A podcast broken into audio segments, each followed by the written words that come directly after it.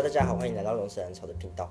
那距离我们上次录到现在，大概已经过了一个多月的时间了。那有没有什么感想？对于上次我们录的，对于上次录的吗？就是我重听之后，我觉得呃有点尬，听到自己声音出现就觉得尬尬的。嗯，倒是也还好啦。好，好了，我也觉得上次录下来，其实整体来说，可能是因为我们太僵硬了吧？呃有可能第一次录，对啊，对，那那当然我们希望这一次录不要太太过的僵硬。嗯，那其实呢，上次录完之后，我就是有把它传给我的朋友们去听。嗯，也给他们听说，就是哎、诶我们有录这样一个 podcast 的节目，那就是我会希望说，他们有些人，就是我觉得他们其实，我希望他们了解这个道理，嗯，那也让他们就是能从中学到一些东西。其实这也是我上次录《被讨厌的勇气》的一个私心啊，对吧、虽然说我也是想要就是把这个理念就是跟大家分享啊，那我的私心其实就是我希望我的朋友们需要这个理论的朋友们，其实他们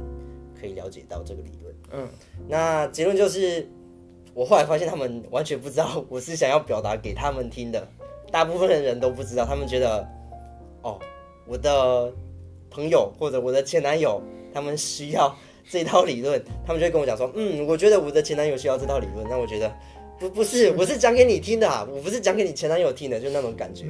对，那他们，我是觉得，因为其实还蛮多人平时的时候会找我，就是谈心啊，或者诉苦啊，对啊。那我觉得一刚开始的时候，我其实都会安慰他们。我觉得某部分来说，我可能看得出来哪些人需要安慰，哪些人需要讲道理。嗯，那我就是会先安慰他们。但是我现在懂了，就是上次讲的像课题分离这样一个东西之后，我就会想说，安慰到一段落之后，就跟他们讲说，其实你可以怎么想，就是怎么去怎么去看待这样一个问题啊，嗯什么的。就是让他们自己解决自己的事情，对对而不是寻求尽量不要寻求外外力啊。对对对，你可是后来他们就，他们后来就回了我一句话，他们就说：“峰哥，我觉得你不会安慰人。变了，你我觉得，，我觉得有点难过，因为其实我真的是期望，我希望是，当然我可以安慰到他们，那嗯同时也可以帮他们解决这个问题。可是他们也许他们只是想要挽回对他们就是喜想要安慰而已。对，对，好啦，那我们上次我们先来复习一下上次讲到一些东西，因为毕竟我们今天录的主题跟上次其实也扯得上一些关系。对，会有关联性。对，那我们上次呢，大概讲到的东西就是像第一个最重要就是课题分离。对，对，那课题分离呢，我们大概讲的是什么？课题分离就是，其实最主要就是什么是课题。那什么是课题，其实很有分类，很好分辨。就是，呃，今天做这件事情，最后是你负责的话，嗯这个东西就是你课题。那做这做这件事情，最后是我负责的话，就是我的课题。其实最简单的分法就是这样子啊。那我我们就是在说，不要去干涉别人的课题。就是分清楚哪些是自己的课题，哪些是别人的课题对那不要去互相干涉，对，不要互相干涉。也不要去想对方到底会怎么去对，不要决定怎么去做。对，我们顶多就是引导了引导对方而已。嗯嗯。对，但是不要干涉人家。OK，那第二点的话，就是我们讲到的是像是认同感这一块。嗯，对，那认同感这一块的话，大概是讲什么？呃，认同感的话，就是在说，嗯，今天我做什么事情，嗯呃，很多时候其实是我想要做这件事情，不是我心里面真的想要，我心里面想要做的可能是另外一件事，嗯可是我为了寻求到别人的认同，所以我会选择做这件我心里面其实不是那么想做的事情。那这件事情做久了之后呢，会导致我今天我的人生不管做什么事情都是别人希望我做，所以我做，而不是我真的想这样做。那到最后，你人生还会快乐吗？就是像是爸爸妈妈他们可能一刚开始会告诉我们说，哎、我期望我的儿子、我的儿女他们做的是，就是他们未来做的是什么工作。对，那儿女可能因为爸爸妈妈的期望，他们就是往这个方向走，而不对是真的认为说自己喜欢这个东西。对，就是为了去寻求自己父母亲的认同感嘛。对，就是寻求认同感。OK，那第三点的话，就是关于自卑情节和自卑感。嗯，这个那自卑情节的话，就是，呃，自卑情节和自卑感听起来是蛮像的。那自卑感，先讲自卑感好了。自卑感是，假设我今天，呃，以考试当例子，嗯我今天考试没有考到我理想的成绩，那我可能会觉得我我没有考好，那我下次要更努力。我会觉得自己可能没有达到自己要的目标，会有一点自卑的感觉。但是我是想要再往上成长的。那自卑情节的话，会用其他的理由来当我没办法考好的借口，这样子。对，那就是自卑情节会你在原地绕圈圈，但自卑感的话，你会往上爬。就是自卑情节，你其实并没有去找到一个让自己能解决、对让自己能提升的方式。对你没有要解决就变成你，只是在原地踏步，在找借口去面对现在的问题。对，那自卑感的话，就是你知道你有这样的一个不足，只是就是要往上。对，你要往上，你要怎么弥补那个不足？嗯，对嗯，OK。那再来的话，就是关于自我中心这一块。自我中心的话，自我中心的话，就是，嗯，今天我不管做什么事情，我就是觉得，呃，这件事情就应该是要以我心里面想的这个方式去做。例如说，父母去干涉小孩子课业啊，还是读书啊，还是甚至社团社团活动，然后下课后的兴趣之类的。那这些人，就是这些父母，甚至是这些人，会觉得说我做我做这些事情，或者是讲这些话，是为你好。但是我的那个为你好的心，其实不是为你好，是我自己以自己为中心。对，是我觉得那个是好的，然后我强压在你身上，这是自我中心。所以就是也不一定觉得，也不一定他这件事情是真的好。对，不一定真的好，因为每个人都不同啊。我觉得好的东西带你套到你身上，不一定觉得好啊。是啊，对啊，对啊，好，OK。那最后一点呢，就是我们也是在最后提到，就是上一集最后提到的，就是被讨厌的勇气这一块。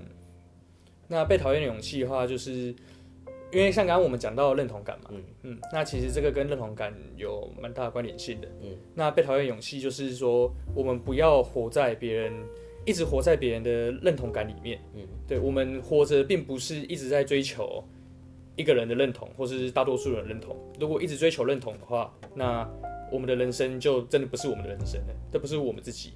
所以我们要有被讨厌的勇气，我们做自己。那被讨厌，说实话又如何？对，我们要有勇气去被讨厌。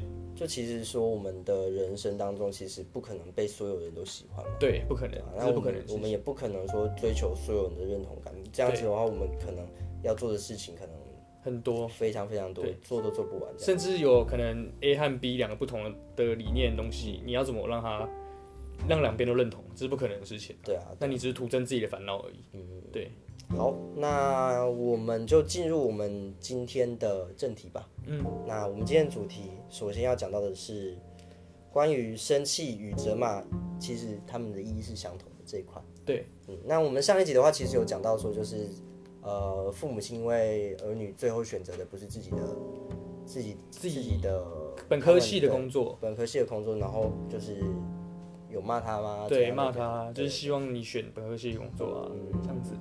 那为什么生气及呃生气与责骂他们是一一相同的？嗯，这个其实就是要讲到，就是什么样的情况下你是会生气？那会生气，可能会有人说什么啊？我生气就是我因为你做这件事情而生气，是为你好。可是像我们上一集也有说过，生气这个概念就是用我自己的想法去强压到别人身上，嗯，然后希望别人做我心里面想要做的那件事情，嗯，对。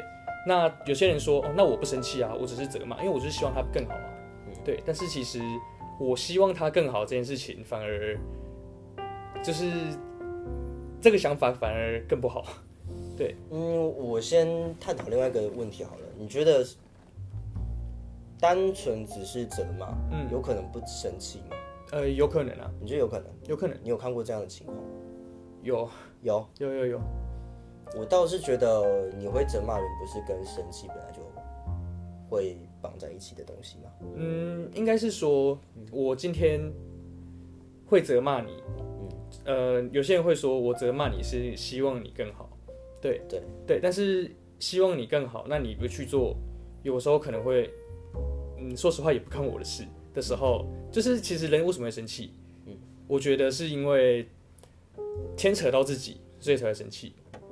嗯，但有些事情是真的是不干我的事，但是有些人就是会觉得我要用骂的，用骂对，就是用责骂方式，可能会比较凶，就是我口气变凶，嗯。可是我心里面其实完全没有生气，我心里面是完全没有任何生气，可是我口气是凶的，因为我这是，但是为什么会有这个行为？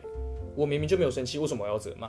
嗯，其实说穿了就是懒得沟通而已啦，懒得沟通。懒得沟通，因为嗯。如果说，如果说我今天哎、小孩子他因为老师的责骂，就是骂说，哎、你今你现在不好好读书，那你未来就是不会有成就什么的。嗯，那结果后来就是因为老师的这句话，而让学生他非常的认真的读书。嗯，那最后就是他有考到一个他喜欢的学校啊什么的，或者甚至是出社会到一个很大的公司里面去工作。嗯，那这样子的话，这样的责骂不好吗？呃，可是你要怎么确定你每一个责骂都是这样子？这个这个事情是你没办法确定的啊、你要怎么确定你每你骂的每个小孩，最后面都是到考公司，还是你骂一百个小孩里面有一两个是这个样子，你就把那一两个叫回母校，然后说我教育多好？当然是这样没错，但是如果说刚好这个小孩他是真的需要，呃，需要你用责骂的方式，让他真的有达到这样的一个效果。我觉得这个东西没有办法判断。我觉得首先是这个东西，我们没有办法从外观或者是怎样的方式去判断这个小孩到底该不该责骂。第二点是，既然责骂没办法一视同，就是没办法让所有人都达到一样的效果的话，那有没有其他方式，明明可以达到大概差不多的效果，可是却不用用责骂，就是不像责骂一样是限定几个人。所以，那你会赞同说，就是呃，好，我们不用责骂的方式，对，我会觉得不要用责骂。那不要用责骂的方式，那我就是采用鼓励的方式，告诉学生说，哎、他今天考得很好，我就跟他讲说，哎、好，我奖励你一课堂啊，甚至什么的，你会觉得这样的方式比较好吗？呃，我觉得以奖励来说，奖励也没有很好。对，没有很好。对，所以你同时不接受呃责骂，不接受惩罚，对不接受也不接受奖励。对，也不接受奖励。那我觉得奖励有一部分是有一个东西叫做排他效应，也就是说，我今天给一个学生好学生，例如说我觉得他很好，那我给他一个糖，嗯那其他没有那么好，但是其实也不错的学生，心里面怎么想？会觉得我是不是不够好？其实我这样讲好了，我讲一个例子，就是我在当兵的时候，然后我当兵的时候呢，那个时候当过兵的都知道嘛，有就是要离开的时候会有那个荣誉假，那有人可以提前两个小时走，有人就是准时走，那有人就是做什么事情所以延后走嘛。对，那我就是那个准时走的人，可是我们营里面几百个人，有一半以上都是提早两个小时走。哦，那那两个小时走的人，那是他们的奖励。可是我留在那边的时候，我觉得我自己是被罚的，我觉得自己好像做错什么事被罚。我们整群的人都这样觉得，哦，对那个是排他效应的感觉。可是你如果说同时你认为说，呃，不赏不罚、嗯这样的情况下，那我们要如何去？我就举一个最简单的例子好了，嗯就是教育这一块，老师你要如何去带你的学生？对你既不赏你也不罚，你要如何去带你的学生？我觉得可以做的方法就是跟每个孩子沟通，因为你要说罚的话，你罚其实它就是一个简单暴力的方式。然后，嗯、例如说我今天看他做这件事情，然后我觉得不好，那我就直接责骂他，我就直接惩罚他，让他避免下次再做一样的事情嘛。可是我中间是不是省略掉什么步骤？是沟通这个步骤，步骤对。我没有跟他好好的谈为什么他会做出这件事情，我没有去理解他为什么他会做出这件事情，而是我直接的去责骂他。那他心里面其实可能做这件事情有什么目的在，可是我不愿意去倾听。那这样子长大之后，他是不是可能也会习惯这个模式，然后去压抑自己的心？这样不好吧？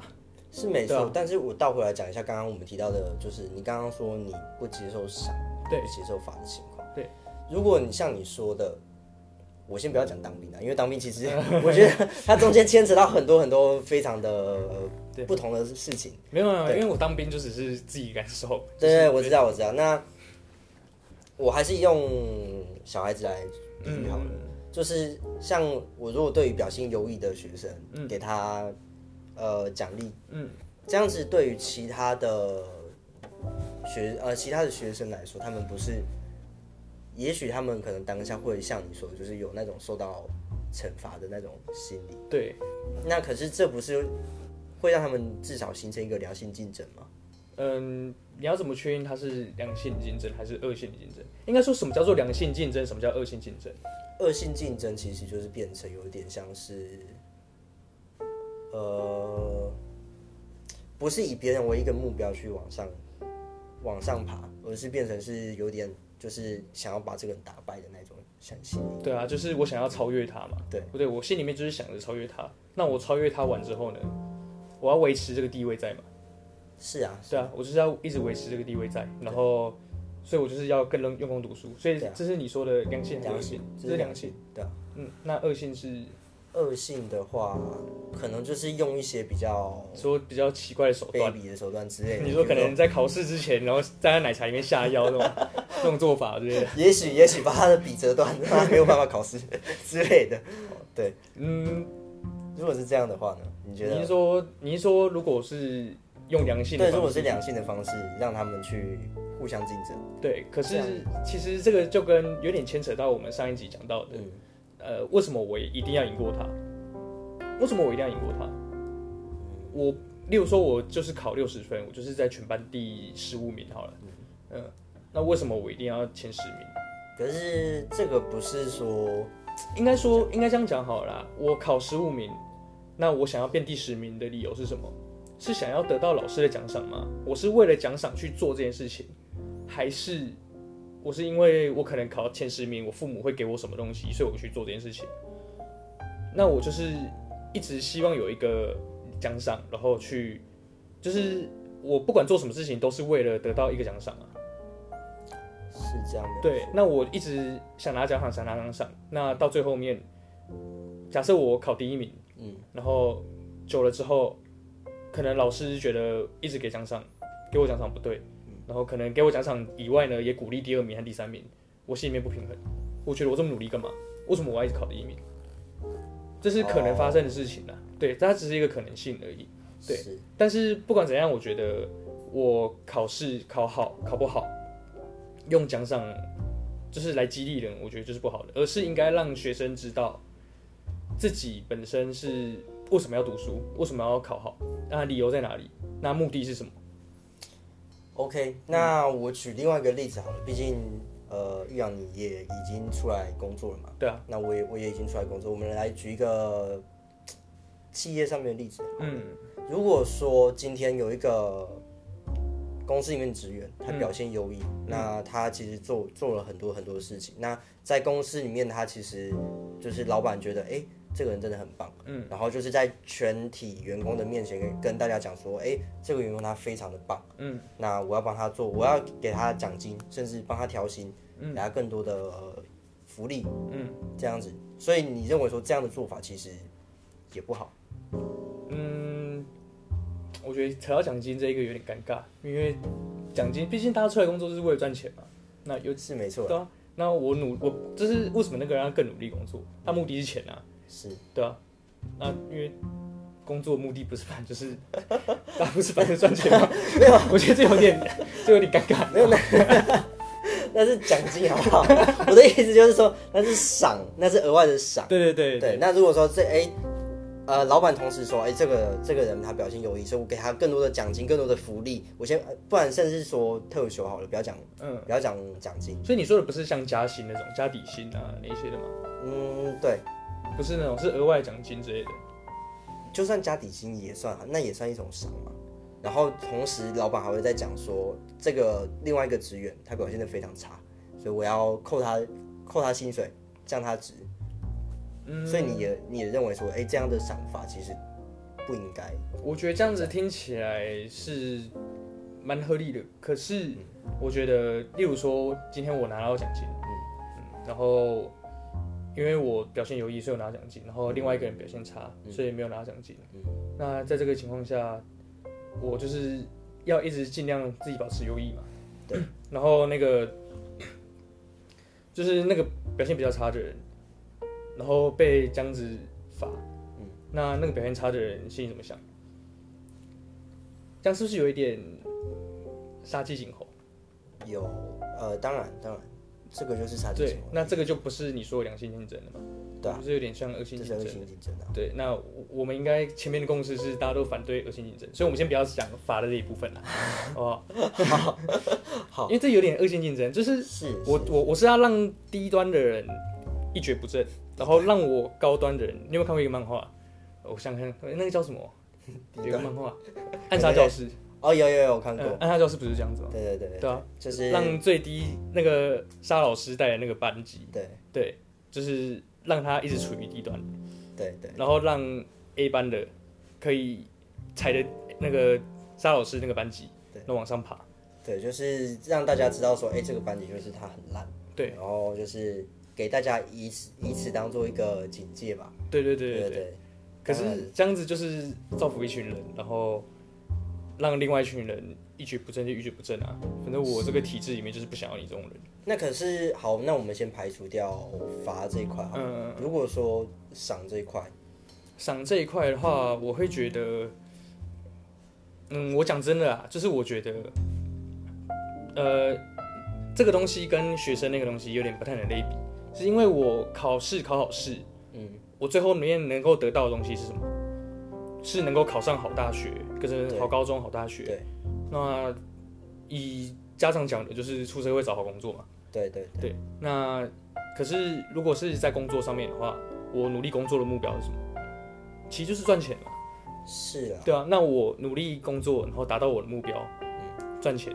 那其实我觉得他，你要说他是赏吗？我觉得是我的能力可以赚到这些钱，那老板也给我这些钱，他是 match 在一起的。所以你可能认为说这样的一个做法，它可能并不算是对赏，他不能算是赏，我觉得他就是我本来就该得到这些东西。那老板你给我这些东西，反而是如果假设今天我业绩一年两年都第一名，嗯然后老板从来没有管过我，他也没有帮我帮我加过薪，也没有给我可能奖金多一点或福利多多一点，嗯我可能做两年我就走了。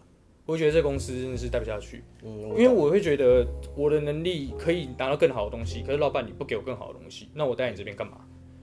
所以我觉得你刚刚说的那个赏，与其说他是说是赏，不如说是老板给他他那个员工应有的东西而已。嗯对我我觉得你刚刚那句话好像好像骂了还蛮多的 台湾的公司的，两年以内你都不给我调薪，都不给我加薪的东西，那我要走，就是感觉 台湾好像蛮多不包含不包含我的立场，不是我讲的。好，好，那我们接下来要讲的重点是关于尊敬这一块。嗯，那尊敬这一块的话，尊敬的话就是嗯，其实这个就跟我们前面讲到的赏罚有点相关联的。嗯，就是我今天为什么不赏你？为什么不罚？为什么不罚你？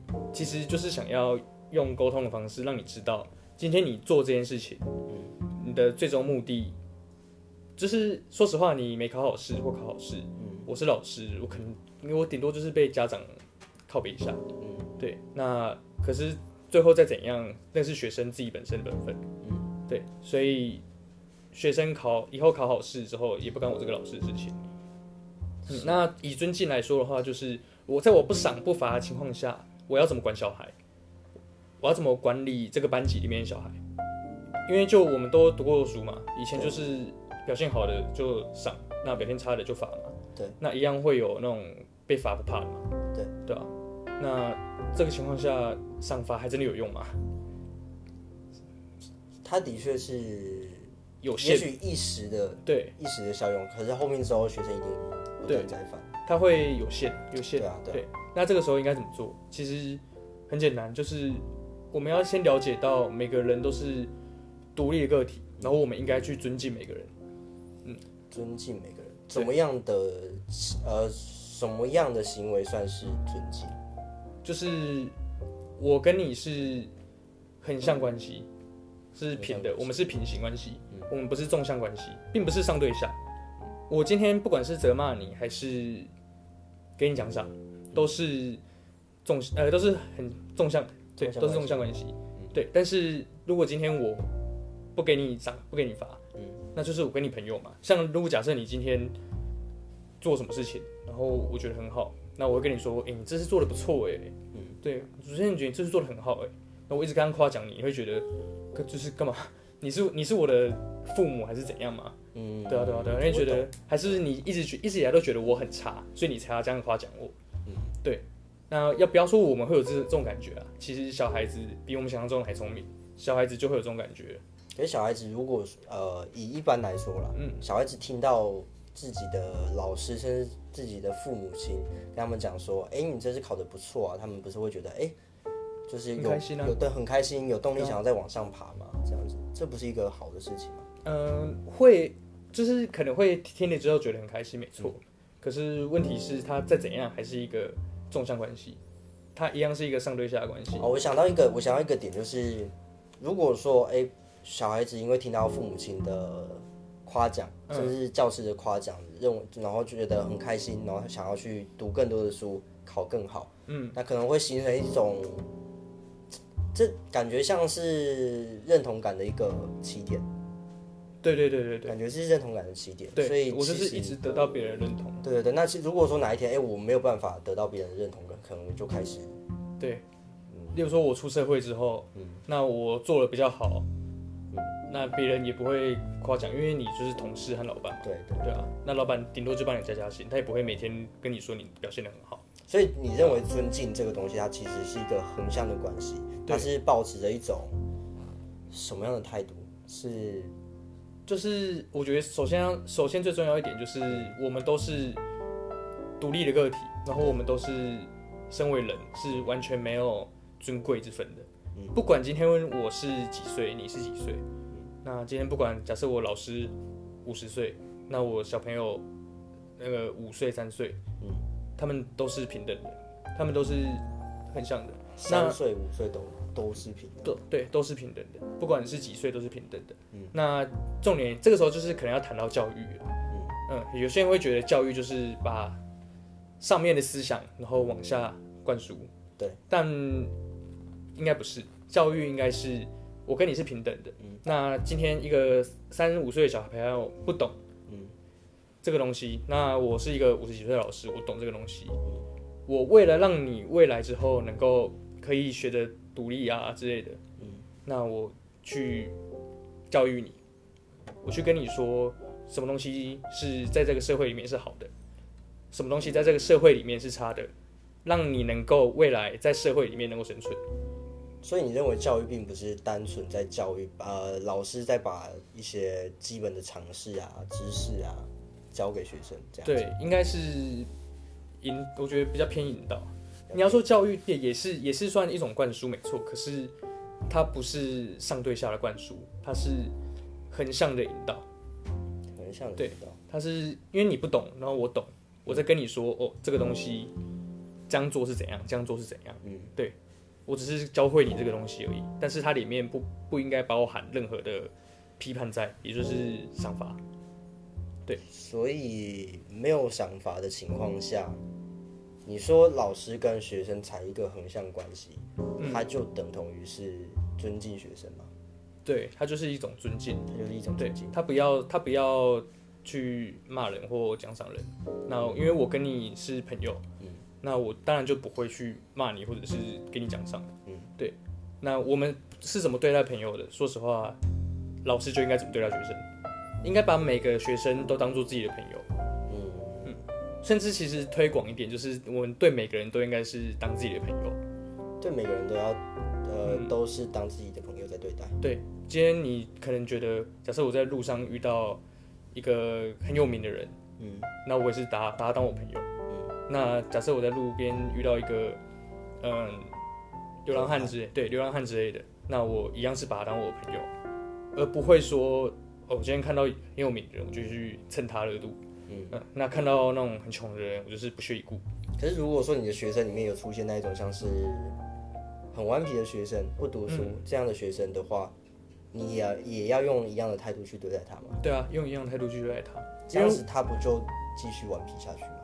所以这个时候就是老师应该做的事情，就是引导，应该去引导学生，然后你也要去倾听，说学生为什么会顽皮，因为其实像我们上一集讨论到的目的论，学生顽皮其实也有他的目的在啊，学生顽皮是没有错，对他可能就是大家都知道嘛，有可能就是希望得到大家的关注，嗯。嗯，他可能本身课业不好，所以他靠顽皮来得到老师的关注。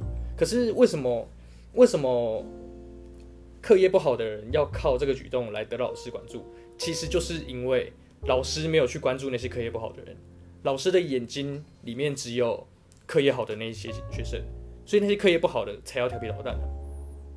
那你如果是这样子说的话，那等于说我们是必须要先我们不是要去，呃，你的意思是说，我们不是要去要求这个学生他先往好的方向走，而是我们应该先去关注他们，甚至你像你刚刚说的，像我们要尊，我们要先尊敬他们，对，才有办，他们才有机会就是慢慢好转这样子。我们不应该要求他先好转，再尊敬他们哦。对，当然一定是先尊敬之后，因为你尊敬一个小孩，其实小孩子也可以感受到你在尊敬他，你是对他，并不是上对下，而是你们是平行的关系。那像我刚刚说的，就是嗯，坏学生会做那些脱序的举举动，我们觉得脱序的举动，就是因为可能是因为缺乏，就是比较缺乏老师的关注。那他们希望这样子来引起注意，不要说老师，可能也是父母的关注。那问题就是因为我关我比较关注这些人，然后比较不关注那些人，有比较，所以才会有伤害。对那如果说学生真的做的很夸张？嗯，他们的脱序行为非常的严重，比如说像是我不要讲那种就是不读书啊、上课睡觉这种，嗯这种可能在脱序行为里面可能都还算是小事情。嗯，如果他跑去伤害别人，甚至是更夸张一点，就是偷东西啊什么的，如果是这样的情况，我们一样要尊敬他们吗？嗯，对，一样是尊敬他们。一样要尊敬。对，可是我们也要让他们知道，做什么事情应该会得到什么样的后果。嗯，引导嘛。引导对。那假设他今天偷东西，嗯，那我们也会让他知道偷东西会有什么样的后果。嗯，对，就是我们必须让他们知道后果在哪，然后我们也要去了解他们为什么这样做。了解，对，就是有一点像是对他们的做的一切事情都是关注的，对，都是会关注他们做的每一件事情，对，不要说就是哎、因为你做的坏事情，所以我对对对。忽略你这个人，对，应该说应该说我没有特别，就是我可能成绩没有特别突出，但我也没有特别坏。对，那我就是老师根本无视你这个人存在。嗯，那我想要得到关注，我读书读不赢，功课好的人，那我不是只剩一个方法，就是比上不好，那我就比差嘛，对不对？对，也是啊，对，好像是这样，你不是极端的好，就是极端的差，才可以得到老师关注。那在中间值的那些人，没办法得到老师关注啊，对吧？好，对，好，好像也是，所以从最刚开始的时候就不应该出现差别。如果你最刚开始就没有出现差别，基本上其实也不会有这件事情这个问题的产生。嗯，对。好，我们接下来的主题呢是讲可恶的他，可怜的我，今后该怎么办？这样一个主题。那其实提提到这个主题，我还是要先提一下，我们前面就是刚刚我有讲到说，我有很多的朋友会来跟我抱怨关于诶他的对象啊，哦。对他怎么样怎么样。嗯。那举个例子来说，就是我有一个朋友，她可能她男朋友就是劈腿，嗯，那她跟我讲这件事情，她会觉得说，哎、我付出了这么多给他，嗯。结果他竟然劈腿其他的女生。嗯嗯嗯。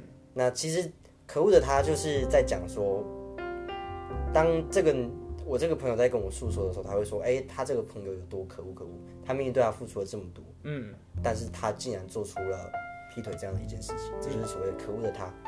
那我朋友会说，他自己为他付出这么多，却要受到这样的伤害，会变成可怜的我。嗯但是其实重点不在于可恶的他，也不在于可怜的我，嗯而是在于今后该怎么办。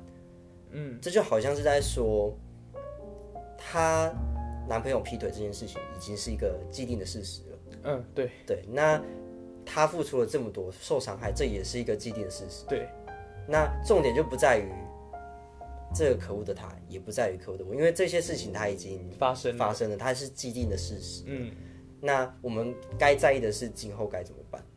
如果说你认为说这个男朋友他本身还会再劈腿，嗯，那也许你就变变成你已经不信任他了嘛？对啊，那你就应该，你是不是应该跟他分开？嗯，那如果说你认为说他不会再劈腿，你想你选择了相信他，信他，但是后面他又在劈腿了，嗯，这也是你的选择。你应该是去想好你今后该怎么去做这件事情，嗯该怎么办，你必须要怎么去做出选择。